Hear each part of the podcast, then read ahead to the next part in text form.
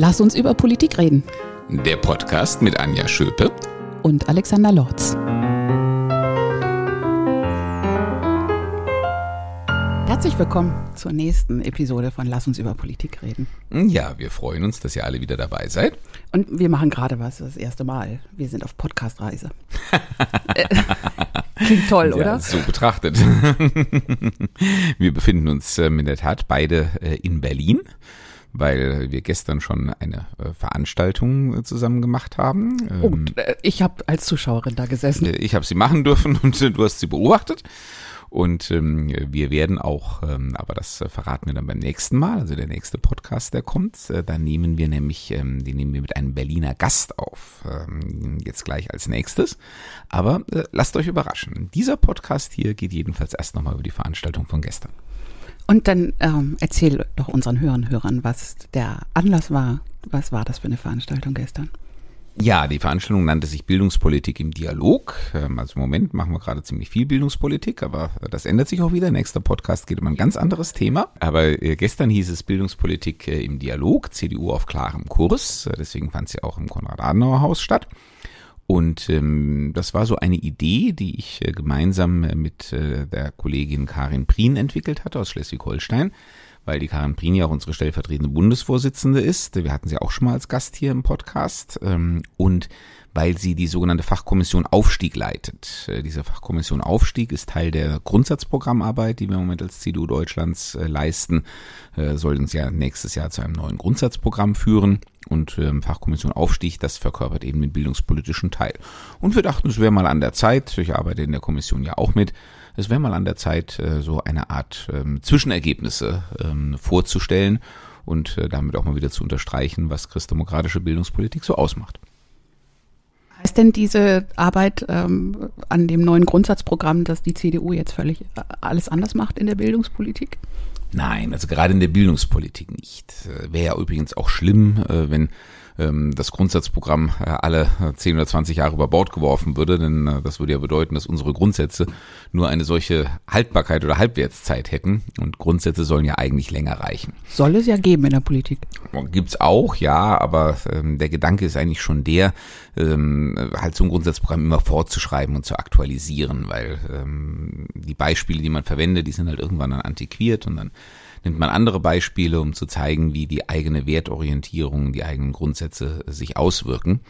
Und ähm, deswegen also auch in der Bildungspolitik ähm, werden wir jetzt keine 180-Grad-Wende hinlegen, äh, sondern bleiben dann natürlich auch bei unseren Grundwerten und Grundsätzen, aber äh, die äußern sich natürlich in der heutigen Zeit anders als vor 20 Jahren. Inwiefern?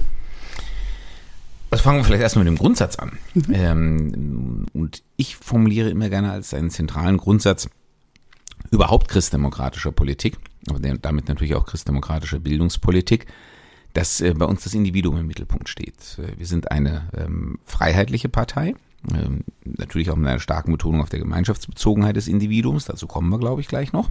Aber grundsätzlich sind wir eine freiheitliche Partei, äh, eine Partei, die den Menschen in den Mittelpunkt stellt und die vor allem den Einzelnen oder die Einzelne in seiner ihrer Individualität anerkennt. Das heißt, äh, jeder ist anders und jeder bringt etwas mit und jedem muss man versuchen, möglichst individuell Rechnung zu tragen. Das heißt konkret in der Bildungspolitik, dass äh, Schülerinnen und Schüler, jeder hat seine persönlichen Talente, Begabungen, ähm, Vorlieben und ähm, Ziele und soll eigentlich in die Lage versetzt werden, ähm, auf diesem eigenen Weg äh, so gut wie möglich voranzukommen.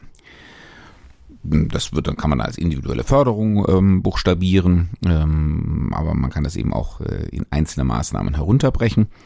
Und ähm, von diesem Grundsatz äh, gehen wir ganz bestimmt äh, nicht runter. Aber wie gesagt, die Gesellschaft heute ist eine andere. Und deswegen wird auch äh, individuelle Förderung oder individuelle Persönlichkeits- und Talententwicklung heute anders buchstabiert als früher. Die Veranstaltung gestern äh, wurde eröffnet von dem Generalsekretär der CDU Deutschlands, äh, dem Mario Chaya. Und ähm, er hat so kurz eben, eben eingeführt in so fünf Punkte die, ähm, die Arbeit der Grundsatzkommission, sagtest mhm. du, ja, Grundsatzkommission, Aufstieg. Also äh, quasi Fachkommission. Fachkommission, okay. Gerade äh, quasi schon erarbeitet hat. Das habe ich nicht ganz verstanden, welche, wel, welchen Status diese fünf Punkte hatten. Also ich könnte es jetzt auch nicht aus dem Stand alle rekapitulieren, aber ich denke mal, er hat, ähm, äh, er wollte Eckpunkte zum Ausdruck bringen, ähm, in deren Rahmen sich äh, die ganze weitere Arbeit bewegen wird. Ähm, also zum Beispiel gehört, ähm, oder was sich aus diesem Gedanken der Individualität, der individuellen Förderung auch ableitet, ist ja unser Bekenntnis zu einem möglichst differenzierten Schulsystem. Also dass wir einfach sagen, je mehr Bildungswege, Bildungsgänge ähm, das System eigentlich eröffnet, je mehr Schulformen es anbietet, umso besser ist das tendenziell, weil es eben die Möglichkeit eröffnet, ähm, differenziert auf die individuellen Ausgangslagen von Schülerinnen und Schülern einzugehen. Das unterscheidet uns ganz grundsätzlich von der linken äh, Seite, weil ähm, die der Ansicht sind, also am besten ist erstmal eine Schule für alle und ähm, dann soll innerhalb dieser Schule äh, natürlich auch irgendwie differenziert werden. Und wir sagen, warum muss man äh, alles unter ein Dach packen, wenn man auch von vornherein ähm, Kindern und Jugendlichen Bildungswege, Bildungspfade anbieten kann, äh, die von vornherein auf sie und ihre besonderen Ausgangslagen zugeschnitten sind. Und für mich war auch etwas neu, wo er einen Schwerpunkt gesetzt hat, dass es ganzheitlicher gedacht wird. Er meint jetzt nicht ganzheitliche Bildung in der Schule, sondern dass Schule und ähm, der Aufstieg durch Bildung mitgedacht wird durch äh, quasi das Unterstützen auch anderer Teile der Gesellschaft, damit das gelingen kann. Also in erster Linie Eltern hat er genannt.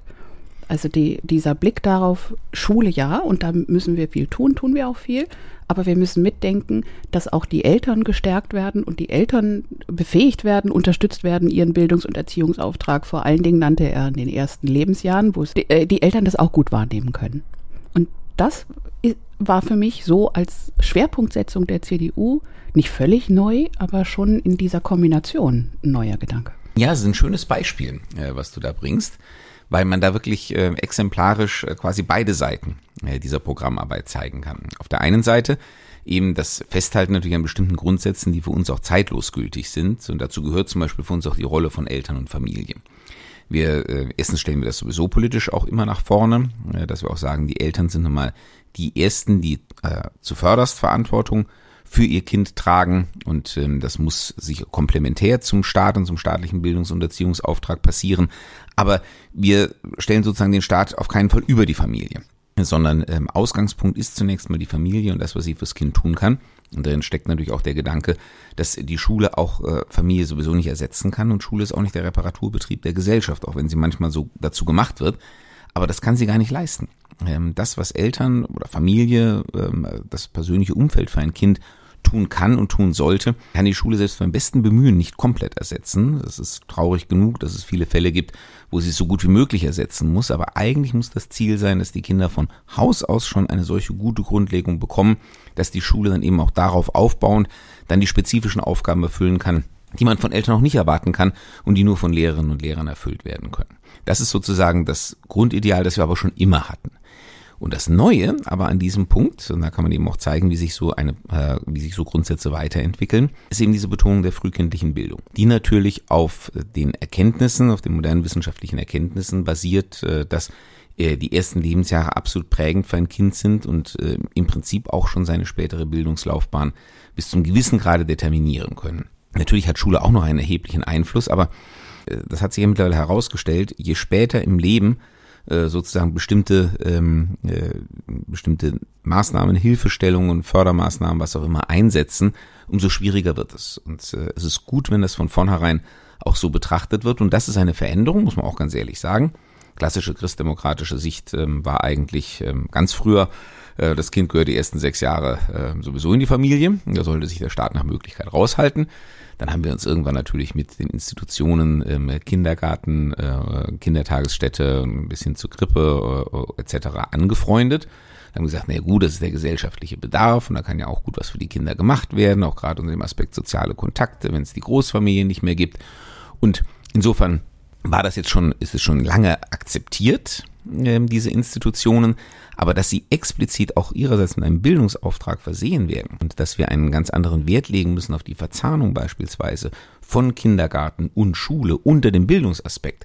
Das ist noch eine relativ neue Erkenntnis und da zum Beispiel äh, ist jetzt ein ganz klares Bekenntnis auch äh, im neuen Programm enthalten, äh, dass wir das zusammendenken und äh, dass äh, die, der staatliche Bildungsauftrag eben nicht erst mit der Grundschule einsetzt. Das hat äh, Karin Prien im Eingangsimpuls ja auch sehr deutlich gesagt. Sie hat das Vorläuferfähigkeiten genannt, auf die einfach noch mehr Wert ge gelegt werden muss. Damit meint sie natürlich die ähm, deutsche Sprache, aber eben auch andere Vorläuferfähigkeiten. Und sie nannte auch die sozio-emotionale Reife, die einfach erreicht sein muss, um dann wirklich, wenn man in die Schule kommt als Mensch, junger Mensch, dann überhaupt lernen zu können. Wenn man äh, sozio-emotional gar nicht in der Lage ist, zu lernen, dann kannst du machen in der Schule, was immer du willst. Und das fand ich auch, fand ich sehr schlüssig, fand ich sehr klug, wie sie das gemacht hat. Aber auch äh, passt zu dem, was du gerade beschreibst. Das ist eine neue Position, also ein nächster Schritt der CDU, sich so deutlich zu positionieren. Ja, beruht natürlich auf den Beobachtungen, äh, die wir gesellschaftlich machen, die uns Studien belegen, die auch unsere Lehrkräfte uns zurückmelden, äh, die einfach sagen, äh, wir müssen die Kinder teilweise, wenn sie mit sechs Jahren in die Schule kommen, überhaupt erst mal ganz vorne abholen. Bis wir mit denen überhaupt ins, ähm, ins eigentliche Unterrichten, ins eigentliche Lernen und Üben kommen, müssen wir erstmal mit denen, oder mit sehr vielen jedenfalls, ähm, Prozesse durchgehen, die sie früher ganz automatisch aus der Familie mitgebracht haben. Da müssen wir uns äh, wohl damit abfinden oder müssen das anerkennen, dass es eben heutzutage nicht mehr selbstverständlich ist, äh, dass Kinder das mitbringen. Wie gesagt, es fehlt ja auch die Sozialisation in Großfamilien. Ähm, viele ähm, sind mehr oder weniger, es gibt ja auch viele Alleinerziehende, ähm, also dann hat man einen alleinerziehenden Elternteil, vielleicht ähm, keine Geschwister, keinen so großen Freundeskreis und ähm, dann muss man in der Schule in der Tat diese Interaktion erstmal neu lernen.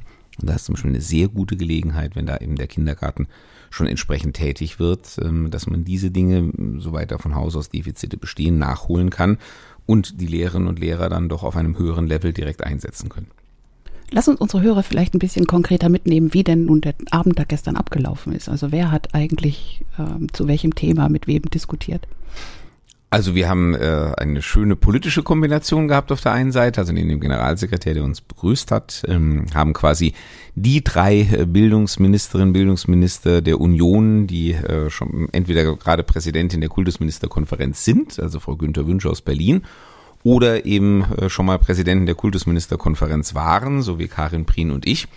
Äh, wir haben sozusagen den, äh, die äh, politische Expertise, den politischen Hintergrund äh, geliefert ähm, für diese Veranstaltung. Aber wir haben bewusst gesagt, wir wollen jetzt nicht nur von politischer Seite her Stellung nehmen, sondern wir holen uns auch Experten dazu, die mit uns diskutieren.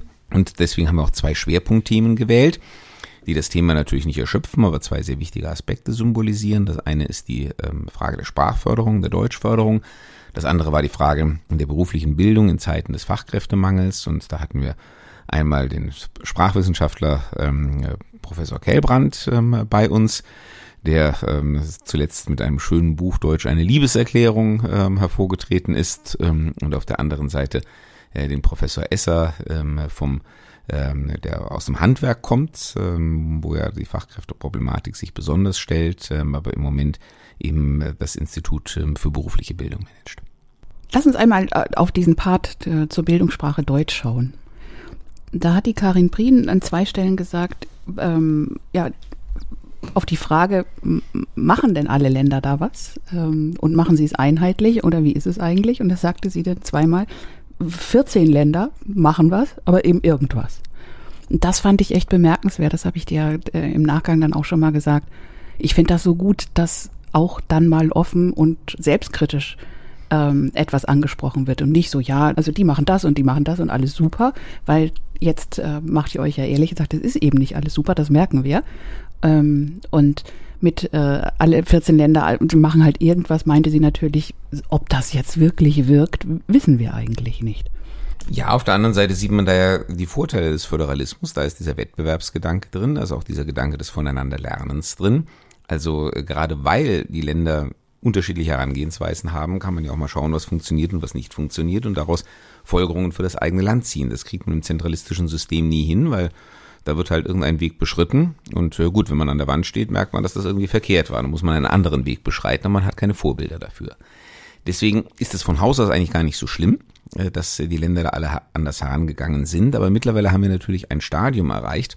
Und deswegen habe ich ja auch als ähm, äh, in meiner Präsidentschaft der Kultusministerkonferenz 2019 die Bildungssprache Deutsch zum Schwerpunkt erkoren und ähm, habe die KMK dazu bewegen können, wirklich ähm, einheitlich äh, Leitlinien für die Förderung der Bildungssprache Deutsch äh, zu verabschieden. Wir haben mittlerweile schon sehr viel Erfahrung gesammelt und deswegen glaube ich, könnte da auch noch mehr Einheitlichkeit drin sein. Diese Kritik müssen wir annehmen. Und ähm, wir können eben wirklich äh, in den unterschiedlichsten Punkten voneinander lernen. Also gestern zum Beispiel hat Karin Prien auch gesagt, also dieses, ähm, dieses das frühe Testen der Kinder mit der Möglichkeit, ihnen früh auch Sprachförderung, Deutschförderung zukommen zu lassen, was äh, jedenfalls in der verbindlichen flächendeckenden Form äh, nur in Hessen und Hamburg praktiziert wird. Äh, das ist etwas, woran sie arbeitet, das für Schleswig-Holstein zu übernehmen.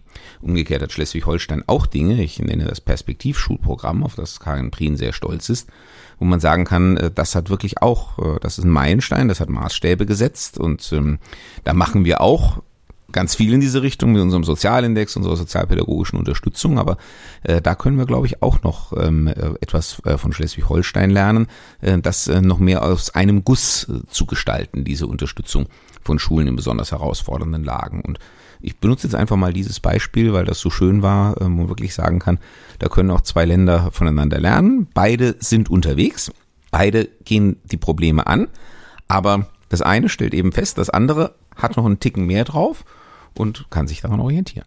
Da sind wir vielleicht bei einem Starkwort aus einem Beitrag, also ein Statement aus dem Publikum sprach den ähm, Föderalismus an in der, im Bildungsbereich. Und eigentlich müsste man das doch längst mal überwinden, ähm, äh, weil es doch deutlich wurde, das war ziemlich zum Schluss, dass wir wirklich vor einer nationalen Herausforderung stehen, ähm, wenn wir eben betrachten, was unsere Kinder trotz aller Bemühungen halt einfach schlichtweg offensichtlich noch nicht ausreichend lernen. Ja, ähm, aber äh, die Frage ist immer, wie macht man das? Ne? Also mehr Gemeinsamkeit, klar, ist vernünftig, äh, aber es sollte halt kein Einheitsbrei dabei herauskommen. Und deswegen Gemeinsamkeit lässt sich auch äh, durch vernünftige Absprachen, vernünftige Zusammenarbeit herstellen und nicht unbedingt nur, dass ähm, von ganz oben sozusagen ein, etwas einheitlich dekretiert wird. Das Problem bei all diesen Einheitswünschen ähm, äh, ist ja immer das, ähm, natürlich ist, äh, wenn einer von oben es dekretiert, äh, das grundsätzlich mal die schnellere und effektivere Variante, wenn er es denn bis ganz unten durchgesetzt bekommt. Aber äh, dabei geht eben auch ganz viel äh, Innovationspotenzial auch verloren, ähm, dass man, ähm, wenn man diesen Wettbewerb äh, von Systemen zulässt, eben eher hat.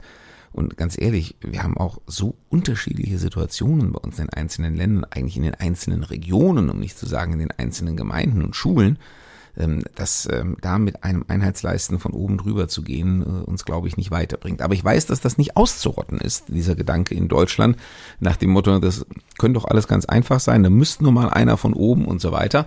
Ähm, aber das setzt halt voraus, dass der von oben auch genau die richtigen Entscheidungen trifft und dass das in der Bildungspolitik sich nicht von selber aufdrängt. Das sollten wir, glaube ich, aufgrund der Erfahrung der letzten Jahre ähm, alle verinnerlicht haben. Fand ich in der Diskussion dann auch sehr gut, dass, dass ihr so herausgearbeitet habt, ähm, ja, mehr Annähern, mehr Vergleichbarkeit, gar keine Frage, das ist ein guter Weg, aber nicht in diesem oberflächlichen Verständnis, wie man immer denkt. Gibt es dem Bund und wenn der Bund das dann alles entscheidet, dann, dann läuft alles.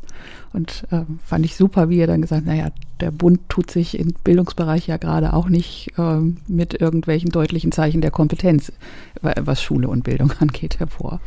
Ja, und was Schnelligkeit und Effektivität anbetrifft, hätten wir da auch noch ein paar Wünsche, äh, allein schon bei den Projekten, die wir mit dem Bund gemeinsam machen. Und das sind ja gar nicht so viele, sind wichtige, aber gar nicht so viele. Äh, das ähm, schulpolitische Alltagsgeschäft in den Ländern reicht weit darüber hinaus. Und wenn ich mir vorstelle, dass ähm, der Bund, wie gesagt, mit der Schnelligkeit und Effektivität, äh, die er gerade bei Themen wie äh, Digitalpakt, Startchancen, Programm Ganztag etc. an den Tag legt, ähm, die komplette Bildungspolitik ähm, gestalten würde, nur dann Prost Mahlzeit. Also wer glaubt, dass das irgendwie effektiver ist, als das, was in den Ländern machen, äh, der hat das System äh, nicht tiefer durchblickt. Ich glaube, das ist gestern zumindest die, die es äh, live miterleben konnten oder auch im Livestream wurde ja auch gestreamt, ähm, dass das ja sehr gut verständlich war ähm, was sonst so in der Berichterstattung nicht so leicht zu erfassen ist. Hm. Ähm, der, der Bereich berufliche Bildung, was waren für dich die zentralen Punkte, die gestern diskutiert wurden und was sind die zentralen Punkte dann der Linie der CDU in den nächsten 10, 15 Jahren? Also auch hier wieder, wir haben eine Konstante, was äh, die Gleichwertigkeit von beruflicher und akademischer Bildung anbetrifft. Äh, das ist etwas, das gehört auch schon lange ähm, zu den Grundsätzen der CDU, aber auch das wird eben immer wieder neu ausbuchstabiert. Was wir beispielsweise erst vor einigen Jahren eingeführt haben, was mittlerweile relativ flächendeckend der Fall ist, ähm, ist die Möglichkeit des Hochschulzugangs ähm, auch für äh, Menschen, die jetzt nicht direkt an der Schule Fachabitur oder Abitur erworben haben, sondern die eben nach einem anderen Schulabschluss ähm, erstmal über den Weg der beruflichen Ausbildung gegangen sind.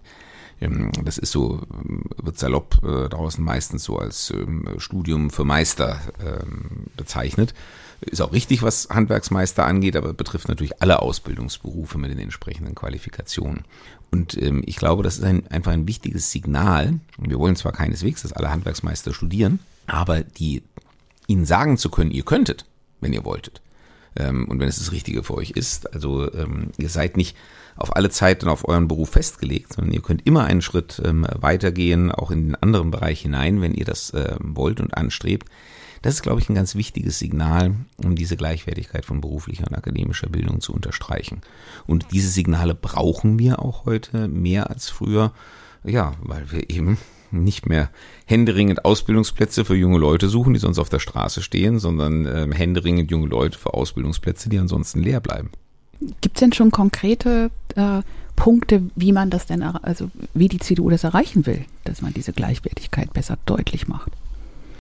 Also, dass ich angesprochen habe, eben diese Hochschulzugangsberechtigung, glaube ich, ist ein wichtiger Punkt. Ähm, es ist ja auch kaum bekannt, ähm, deswegen wiederhole ich es hier auch gerne nochmal, äh, dass 40 ähm, Prozent aller Hochschulzugangsberechtigungen, jedenfalls in Hessen, schon heute über das berufliche Schulsystem erworben werden und keineswegs über das allgemeinbildende Schulsystem. Das ist auch eine Zahl, die kein Mensch kennt, ne? Kennt kein Mensch. Also das ist äh, noch weit davon entfernt, selbstverständlich zu sein dass man nach der Sekundarstufe 1, also nach der Mittelstufe, genauso gut wie auf einem allgemeinbildenden Gymnasium weitermachen kann, äh, in ein berufliches Gymnasium oder in eine Fachoberschule gehen kann, äh, um dort die entsprechende Hochschulreife zu erwerben und dann auch mit ganz anderen Schwerpunkten.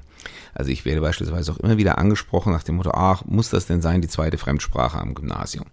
Ähm, und das noch möglichst irgendwie bis zum Abitur. Und es gibt eben Menschen, die haben kein Faible für Fremdsprachen. Das sind meistens Menschen, die dann ihre Begabung eher irgendwo im technischen Bereich haben ich weiß gar nicht, wie oft ich schon eben angesprochen worden bin, so nach dem Motto, mein Sohn oder meine Tochter hm, wäre doch viel mehr technisch begabt und muss ich jetzt mit der zweiten Fremdsprache abquälen und ähm, könnte man das denn nicht abschaffen? Dann sage ich, wir brauchen das nicht abzuschaffen, ja, weil die zweite Fremdsprache, ja, ist klassischer Bildungskanon des allgemeinbildenden Gymnasiums ähm, und als solche würde ich sie auch nicht antasten. Das ist ein identitätsprägendes Element ähm, der allgemeinbildenden Gymnasiallaufbahn in Deutschland. Außerdem halte ich Fremdsprachen für wichtig. Aber wir haben berufliche Gymnasien. Und da ist die zweite Fremdsprache nicht verpflichtend äh, in der Sekundarstufe 2.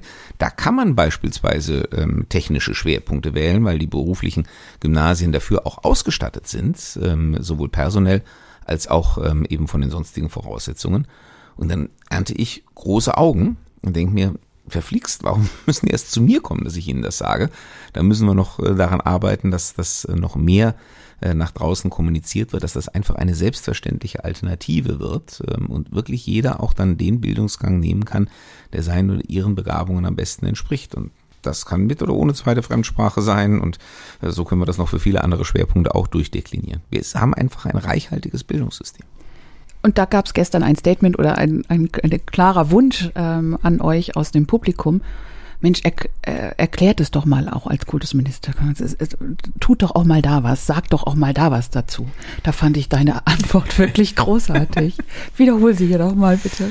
Ja, ich habe schon gesagt, also wir müssen uns das nicht als Kultusminister und Kultusministern sagen, wir reden uns den Mund fusselig. Ähm, eigentlich in jeder zweiten Rede, mit der ich auftrete, betone ich das, diese Gleichwertigkeit von beruflicher und akademischer Bildung und die Durchlässigkeit des Bildungssystems und die besondere Rolle äh, der beruflichen Bildung. Aber es dringt nach außen nicht so durch, weil es von den Medien nicht so transportiert wird. Und ich habe äh, auch die Erklärung angeboten, wo mir auch der Moderator zugestimmt hat, äh, dass ich gesagt habe, es ist einfach ähm, die ich sag die akademisch gebildeten Eltern, die eben auch für ihre Kinder ähm, nach dem Abitur streben, die dominieren die Debatte ähm, weil sie natürlich auch am ehesten äh, Zugang zu den Medien finden. Und diejenigen, die eben im Bereich berufliche Bildung tätig sind, die sind nicht vergleichbar unterwegs oder finden einfach nicht die vergleichbare Resonanz in den Medien. Und wir als Kultusminister schon mal gleich gar nicht, weil wir sind ja die Politfuzis und ähm, naja, unsere Statements ähm, berichtet man zwar, aber man hat ja nicht so das Gefühl, dass ähm, wir jetzt äh, eine stilprägende Aufgabe für ähm, die ähm, für das, was beispielsweise Eltern eben über die Laufbahn ihrer Kinder entscheiden. Das kann ich jetzt aus vielerlei Gründen für falsch halten, aber es ist einfach ein Faktum. Ähm, deswegen ist Kommunikation für Politikerinnen und Politiker immer eine Herausforderung, äh, über die Medien äh, bis zu den Menschen durchzudringen. Und deswegen sage ich auch, das muss eben auch unterhalb der politischen Ebene erfolgen. Beispielsweise durch berufliche Orientierung bei uns in den Schulen. Das sind Programme, die wir politisch auflegen, damit äh, Fachleute, Praktikerinnen, Praktiker ähm, vor Ort den Kindern die Wege aufzeigen können und den Eltern auch, die sie an dieser Stelle gehen können. Und ehrlich gesagt nehme ich da auch die Wirtschaftsverbände und die Kammern und die alle in die Pflicht, bis hin zum einzelnen Unternehmen. Denn äh, wenn es um Perspektiven dann nach der Ausbildung geht, nach dem Motto, wenn ich das jetzt mache, ähm, was kann ich eigentlich danach machen? Was habe ich für Karrieremöglichkeiten? Wie sieht mein Leben danach aus? Ähm, das äh, ist nun primär eine Aufgabe derjenigen, die die jungen Menschen dann auf Dauer beschäftigen. Das sind die Betriebe beziehungsweise die Organisationen, in denen sie zusammengeschlossen sind. Und es könnte dann auch mittelbar einen Beitrag leisten. Das fand ich gestern als Statement, kam, glaube ich, aus dem Publikum auch sehr klug. Ähm, man kann von der Sache her informieren, so viel wie man will. Wenn insgesamt gesamtgesellschaftlich irgendwie ähm, Studieren ähm, über, über Meister oder so nicht so viel gilt, so du bist irgendwie kein richtiger Akademiker oder so, dass das natürlich auch so dieses Image, das mit vielem verbunden ist. Oder auch, wenn man eine klassische Berufsausbildung macht und dann auch super erfolgreich ist, aber das ist einfach in unseren Köpfen und Herzen irgendwie nicht so viel gilt, als wenn jemand, äh, weiß ich nicht, Ingenieur irgendwo geworden ist oder so. Und wenn aber insgesamt irgendwie der, der Fokus breiter gelegt würde, dann könnte ja mittelbar sich auch da ein bisschen was verändern, dass alle mal ein bisschen checken, öh, das ist ja gar nicht weniger wert. Ja. Ja, vielleicht führt ja der Fachkräftemangel dazu, dass die Gesellschaft einfach mal merkt, ähm, gerade wenn es an ähm, Handwerkern und äh, vergleichbaren Dienstleistungen überall fehlt, ähm, hoppla, äh, diese Personen erfüllen eine gesellschaftliche wirklich extrem wichtige Funktion und nebenbei bemerkt, äh, verdient man da auch nicht schlecht. Äh, irgendeiner warf gestern ja auch ein, ähm, äh, weiß gar nicht mehr, was er für einen Vergleich gebracht hat, aber eben, dass ähm, guter Handwerker in einem bestimmten Beruf ähm, auch äh, durch, deutlich mehr verdienen kann als manche Leute in manchen akademischen Berufen. Das ist übrigens auch so. Das kenne ich ja von meiner eigenen Zunft. Also ich meine, äh, gerade in der Juristerei äh, ist das Spektrum ähm, der Verdienstmöglichkeiten unendlich weit. Äh, also das reicht von den Spitzengehältern, die die Großkanzleien zahlen, die, glaube ich, wenig Entsprechung in anderen Bereichen der Wirtschaft haben. Dafür wird auch viel verlangt. Ähm, bis hin aber ähm, zu äh, demjenigen, der sich dann als Sachbearbeiter bei der Versicherung durchschlagen muss, ähm, trotz vollem Jurastudium, weil er einfach keinen adäquaten Job gefunden hat. Ähm, und ähm, natürlich, ähm, ja, äh, also wie gesagt, mit den Verdienstmöglichkeiten der Großkanzlei zu konkurrieren, das wird, glaube ich, auch einem äh, gut erfolgreichen ähm, äh, Handwerksmeister schwerfallen, ähm, aber gegen den Sachbearbeiter von der Versicherung, ich würde sagen, den stellt er mal locker in den Schatten. Ähm, und ähm, ja, und diese, dass das eben wirklich sehr, sehr individualisiert ist und dass man einfach nicht mit diesem Pauschalurteil arbeiten kann. Ähm, äh, akademische Bildung ist immer irgendwie mehr wert, bringt immer irgendwie mehr Geld ein ähm, als berufliche Bildung. Das ist einfach falsch und gegen dieses Vorurteil müssen wir weiter ankämpfen. Ähm, und für wen war jetzt die Veranstaltung gestern gedacht? Wer saß da so im, im Publikum? Das haben wir, glaube ich, noch gar nicht erzählt. Und dann Wer konnte da so dran teilnehmen? Ach, wir haben, äh, ich sag mal so, die ganze Bildungsszene aus Berlin eingeladen. also alle, äh, die sich in irgendeiner Form für bildungspolitische Themen interessieren, die natürlich dann auch in entsprechenden äh, entweder Medien oder Organisationen, Institutionen tätig sind. Und wir hatten immerhin 100 Leute in Präsenz da und nochmal knapp 300 im Livestream. Und ähm, alle, die so Berlin kundig sind, haben mir gesagt, das ist eigentlich sensationell äh, für so eine Veranstaltung bei der Konkurrenz, die ansonsten in Veranstaltungen dieser Art in Berlin herrscht. Ist geplant, dass ihr solche Bildungsdialoge ab und zu wiederholt? Also wiederholen, sondern äh, weiteren, weitere macht? Also so konkret sind wir jetzt noch nicht in die Planung eingestiegen, aber nachdem die Veranstaltung gestern ein so guter Erfolg war, könnte ich mir schon vorstellen, dass man daraus auch eine Tradition entwickeln könnte. Aber jetzt arbeiten wir erstmal das Grundsatzprogramm fertig aus. Und wie ist da die, die nächste Strittigkeit? Steht das irgendwie schon fest? Wann wird es das geben? Wie lange wird noch dran gearbeitet? Also das Ziel ist, wenn ich ähm, da über die aktuellen Informationen verfüge, das auf jeden Fall im nächsten Jahr zu einem Abschluss zu bringen. Weil der Gedanke war natürlich auch, wenn wir 2025 zur Bundestagswahl antreten, dass wir dann, was unsere Grundsätze und Grundwerte ähm, anbetrifft, auch ähm, nach außen, gut nach außen sichtbar äh, neu aufgestellt sein sollen. Und jetzt machen wir uns auf genau. zu unserer nächsten, zu, zu unserer nächsten Aufnahme und unserem nächsten Gast. Genau, wir verraten zumindest schon so viel. Er sitzt im Deutschen Bundestag. Aber wer es ist, dazu hört ihr am besten in die nächste Podcast-Folge rein. Oh, ein Cliffhanger nennt man das, glaube ich. Sehr schön. Ja, herzlichen Dank fürs Zuhören.